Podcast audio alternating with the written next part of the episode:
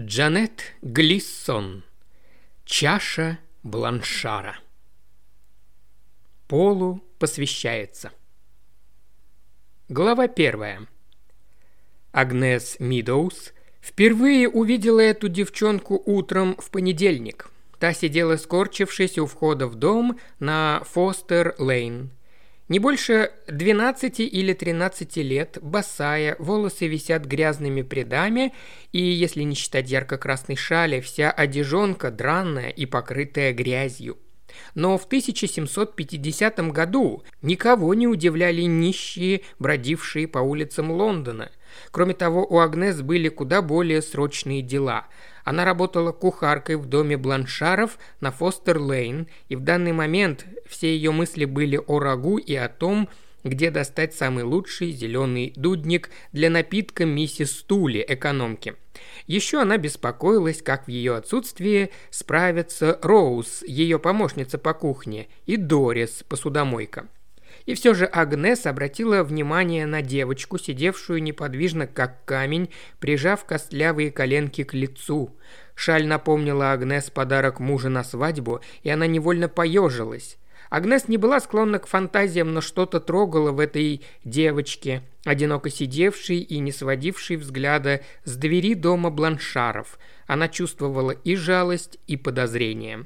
Но уже через несколько минут Агнес добралась до рынка и смешалась с толпой.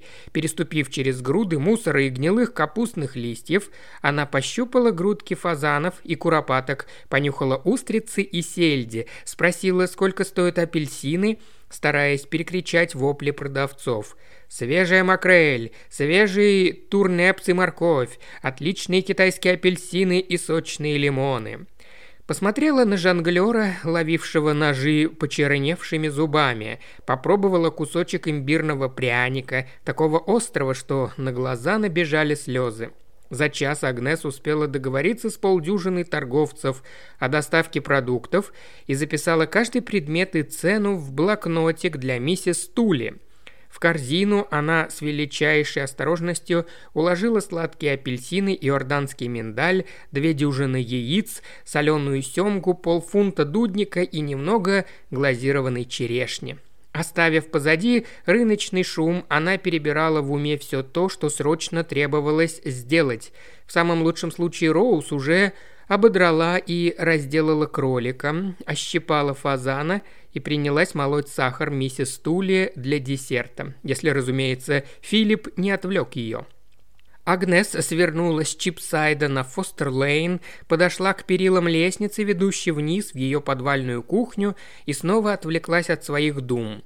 Девчонка сидела все на том же самом месте. Не замечая взгляда Агнес, она неотрывно смотрела на окна второго этажа мастерской по изготовлению изделий из серебра бланшаров. Вдруг, словно ощутив присутствие Агнес, Девчонка поймала ее взгляд.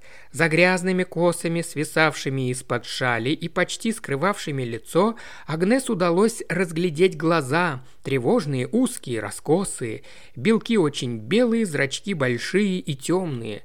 Что хорошего можно ждать от такой девчонки – по всему видно воровка или подручная какого-нибудь бандита. Лучше всего держаться от нее подальше. Но руки и ноги девочки тонкие, как веревки, пальцы чернее вороньих лапок встревожили Агнес. Девочка явно не доедала, а питание Агнес считала наиважнейшим делом. Более того, у нее самой был сын Питер, которого из-за своей работы она видела крайне редко. Тощая заморашка была на несколько лет старше Питера, но напомнила ей о сыне. Агнес как раз думала о нем, когда дверь за девочкой распахнулась, и из дома выскочила горничная с метлой. «Убирайся отсюда, грязнуля!» – заорала она, потрясая метлой как мечом и, попав по тощей спине, добавила. «Не думай, что тебе удастся что-нибудь выпросить!» Девочка упала, но тут же встала на ноги. «Я ничего не сделала!» – взвизгнула она, потирая спину. «Я ничего плохого не сделала!» «Ты испачкала мою ступеньку», – заявила горничная, все еще размахивая метлой. «Уматывай, если не хочешь еще раз схлопотать по спине». «Ладно, я ухожу», – сказала девочка, поднимая руки и пятясь. «С катертью дорожка!» Горничная быстро оглядела ступеньку, затем ушла, захлопнув за собой дверь. Агнес разделяла беспокойство горничной. Защищать поберушек для нее было так же непривычно, как танцевать джигу, но что-то в этой девочке заставило ее сделать шаг вперед. «Одну минутку, пожалуйста», — сказала она, поспешно выкатывая из кошелька на ладошку три фартинга. «Что?» – спросила девочка. Затем, заметив деньги в руке, Агнес добавила более вежливо. «Я не сделала вам ничего дурного. Кто-нибудь попросил тебя здесь подождать?» Девочка перевела взгляд с руки Агнес на ее лицо. «Нет. Тогда что ты здесь делаешь?» Девочка промолчала, но Агнес заметила, как она окинула взглядом улицу. Держа кошелек в одной руке, женщина нерешительно протянула на ладони другой монеты, как будто кормила лошадь, которая может укусить. Девочка схватила их так поспешно, что даже слегка отцарапала ладонь Агнес. «Отец должен прийти», – пробормотала она. «Но ты уже давно здесь сидишь. Где же он? Он поблизости работает?» Агнес взмахом руки показала на парадную витрину бланшаров, которая сверкала сквозь железные прутья самыми лучшими изделиями из серебра, подносами, посудой, кубками и подсвечниками. «У него здесь дела», Агнес стала любопытна. Все еще сжимая кошелек, она достала из корзины апельсин, поднесла к носу, словно собираясь понюхать, и наблюдала за девочкой из-за него. «Что за дела?» Девочка уставилась на апельсин, затем оглянулась через плечо. «Он достает для людей вещи». Описание прозвучало весьма зловеще. Агнес задумалась, что заставило ее ввязаться в глупый разговор с такой персоной, да еще дать ей деньги. Девчонка наверняка решила, что у нее плохо с головой. В лучшем случае она показала, что сидением на ступеньке можно заработать деньги. В худшем уже сейчас может подавать сигнал своему отцу, чтобы он подкрался и ограбил ее. Девочка все еще смотрела на улицу, когда Агнес заметила, что выражение ее лица изменилось. Повернувшись в ту же сторону, Агнес увидела несколько франтов, наблюдавших, как из кареты высаживаются две дамы. За ними можно было разглядеть фигуру человека в длинном тускло-коричневом пальто и шляпе.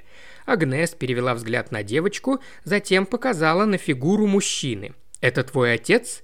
Не успела она произнести эти слова, как почувствовала быстрый и сильный рывок. Апельсин и кошелек были вырваны из ее рук. «Стой!» – крикнула Агнес вслед девочке, убегающей от нее и того мужчины, на которого она только что ей показывала. Но было слишком поздно. Девчонка свернула за угол и исчезла. «Неприятность, миссис Мидоуз? Желаете, чтобы я ее догнал?» — крикнул с крыльца Джон, старший лакей дома Бланшаров.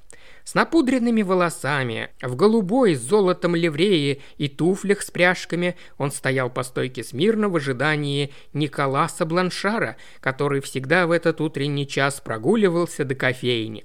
Блеск в глазах Джона и легкое подергивание губ говорили о том, что его забавляет эта ситуация – Вообще-то Агнес считала Джона приятным парнем. Он не лез за словом в карман, в общем и целом не сплетничал, вел себя уважительно и не был склонен к похоти, как некоторые другие известные ей лица. Но ей не нравилось, когда над ней подсмеивались, особенно если это лакей. Она очень надеялась, что Джон не видел, как девчонка вырвала у нее кошелек и поблагодарила небеса за то, что ее ограбили по дороге с рынка, а не наоборот – в кошельке оставались только шиллинг и шесть пенсов, но даже это было недостаточным утешением для уязвленной гордости Агнес. Она заторопилась к ступенькам, бросив на лакея недовольный взгляд. «Спасибо, Джон», — сказала она с чувством собственного достоинства, на какое только была способна. «Мне помощь не требуется, я все равно хотела отдать ей апельсин». Джон медленно кивнул, но глаза его все еще смеялись. «Ну, конечно, миссис Мидоуз, кстати, не порадует ли вас известие, что мальчик с почты принес для вас письмо? Я оставил его у миссис Тули». Он постучал пальцем по носу, как будто делился с ней секретом. «Отправлено из Туинкенхэма. Кто бы это мог быть? Вы так редко получаете почту». Агнес почувствовала, как упало сердцем. Туи Кенхэм был местечком, где у некой миссис Кэтчпоул жил ее сын Питер. Та редко утруждала себя письмами, не дай бог что-то случилось с сыном. В этот момент на пороге появился Николас Бланшар, покручивая в руках трость с серебряным набалдашником. «Готово, Джон», — сказал он, но тут заметил, что его лакей увлекся разговором с кухаркой. Внезапное изменение в изгибе бровей и сжатые губы ясно дали понять, что он недоволен. Он уже было собрался что-то сказать, как Агнес, которой вовсе не хотелось подвергаться дальнейшим унижениям, присела, опустив глаза, затем, загородившись корзиной с провинцией, как щитом, быстро спустилась по ступенькам в подвал. В кухне, владениях Агнес, пол был неровный, вымощенный каменными плитами – Совет поступал из трех подъемных окон, которые регулярно мыли водой с уксусом. От открытой чугунной печи с духовкой для выпечки хлеба и отделениями для подогрева пищи шел какой-то испепеляющий жар, что любой, приблизившийся к ней, становился красным, как каинский перец. В просторном буфете находились орудия труда Агнес, кастрюли и сковородки, утварь и ножи, все аккуратно разложены – Перед буфетом стоял длинный разделочный стол, поверхность которого была изрезана и испачкана старыми пятнами. Агнес осторожно поставила корзину на стол рядом с посудиной с кроликом, растерянно оглядела кухню и спросила, «Где может быть миссис Тули?» «Должна была прилечь», почувствовала себя странно», – ответила Роуз, ее помощница по кухне, стройная, грудастая, симпатичная брюнетка, которая появилась из кладовки, неся за жабры большую рыбину. У нее сегодня опять плохое настроение. Дорис, посудомойка, чистившая картошку, подняла голову от ведра. Миссис Тули велела ее не беспокоить. Медленно выговорила она, с трудом подыскивая слова. «Только если что-то срочное». Роуз раздраженно шлепнула рыбину на дальний конец стола. И еще она сказала, чтобы вы приготовили десерт, только апельсиновый крем, банка слив и яблочный пирог еще остались со вчерашнего дня. Агнес подавила вздох. Не следует показывать недовольство своими подчиненными, иначе они могут взять с тебя пример. Она что-нибудь говорила о письме. Дорис подняла полное лицо безуспешно пытаясь сдуть с глаз прядь волос морковного цвета. «Не припоминаю. Говорила Роуз?» – спросила она, тряся головой, при этом картофельная кожура в форме вопросительного знака упала в ведро. «Только что она сбережет его, пока вы не сделаете всю свою работу», – ответила Роуз. «Сказала, до этого у вас ни минуты свободной не будет». Агнес уже привыкла откладывать на потом свои собственные заботы, чтобы не нарушать налаженный ритм жизни дома. Она попыталась убедить себя, что нет никаких оснований предполагать, что случилось что-то плохое. В письме вполне может оказаться всего лишь список того, что она должна будет привести Питеру в свой следующий приезд. Она подошла к буфету, там на крючке висела дощечка, на которой мелом ею же самой было написано «Первое блюдо. Миндальный суп, белое фрикасе, отварная треска». Второе блюдо – пирожки с курицей, тушеный кролик, жареная оленина, устрицы, грибы, маринованная цветная капуста. Десерт – яблочный пирог, апельсиновый крем, сливы в сиропе. В обычной ситуации о десерте позаботилась бы миссис Стули, а Агнес приготовила бы все остальное с помощью Роуз и Дорис. Но в свои 62 года миссис Стули стала хрупкой и склонной к частым и внезапным недомоганиям. Когда она плохо себя чувствовала, то обычно мыла голову, добавляя в воду соль, уксус и немного бренди, и укладывалась в затененной спальне, потягивая настойку из анисового семени и опиума, пока не наступал глубокий сон – Состояние миссис Тули неизбежно улучшалось, но не раньше, чем через несколько часов. Тем временем ее кулинарные обязанности приходилось выполнять Агнес – Дело не в том, что ее затрудняло приготовление десерта. Положив дощечку на кухонный стол, Агнес выдвинула ящик буфета и достала оттуда пухлую стопку кулинарных рецептов, написанных от руки, переплетенных и перевязанных алой лентой. Она стала собирать эти рецепты пять лет назад, когда только начала работать в доме Бланшаров помощницей шеф-повара француза – Хозяйство было средних размеров как по величине, так и с финансовой точки зрения. Слуг не набиралось и дюжины, тем не менее семья стремилась питаться не менее роскошно, чем в богатых домах. Агнес была опытной кухаркой, вела скромное хозяйство при жизни своего мужа и хотя не имела ни малейшего представления о заграничных блюдах и соусах, знала достаточно, чтобы понять, что местные кулинарные традиции далеко уступают французской кухне – она была женщиной амбициозной, стремящейся ради сына добиться лучшего положения в жизни, поэтому наблюдала, задавала вопросы и записывала все, что шеф-повар милостливо сообщал ей на своем исковерканном английском. Теперь Агнес пролистывала страницы своей кулинарной книги с легкостью человека, узнающего содержание каждой страницы. Книга, написанная ее аккуратным почерком, Начиналось с рецептов супов, затем шли рыбные блюда, потом рецепты жаркие и варки, за ними разнообразные хитроумные фрикасе, рагу, пироги, пудинги и десертные блюда. Год назад, после громкого скандала в буфетной, дворецкого француза уволили. Никто точно не мог сказать, по какой причине, пока мистер Мэтью, слегка перебрав, не проговорился – он обнаружил пропажу половины бочонка портвейна и значительное несоответствие между запасами в погребе и счетами от поставщика вин.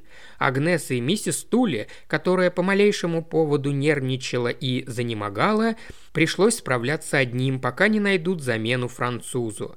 Но вместо хаоса, ожидаемого миссис Тули после увольнения шеф-повара, дела на кухне пошли более спокойно и гладко – пироги с голубями, фаршированные телячьи головы и языки, приготовленные по-французски, оказались вполне по способностям Агнес. И если Агнес удовлетворялась зарплатой в 40 фунтов в год, новый повар-француз потребовал бы вдвое больше – Мистер Мэтью, миссис Тули и Лидия Бланшар долго совещались. В результате Агнес доверили работу кухарке, наняли новую служанку Роуз, которая должна была помогать ей на кухне, и миссис Тули, разумеется, если она чувствовала себя хорошо, должна была побеспокоиться о десерте. Агнес знала почти все рецепты первых и вторых блюд наизусть, но сочла разумным еще раз прочитать рецепт апельсинового крема, чтобы угодить требованиям миссис Тули. Она взглянула на соответствующую страницу, дабы убедиться в простоте стоящей перед нею дополнительной задачи. Затем занялась приготовлением кролика. Чтобы мясо было нежным, его следовало тушить не менее двух часов. Она велела Дорис принести каменную кастрюлю. «Он уже приправлен?» – спросила она у Роуз.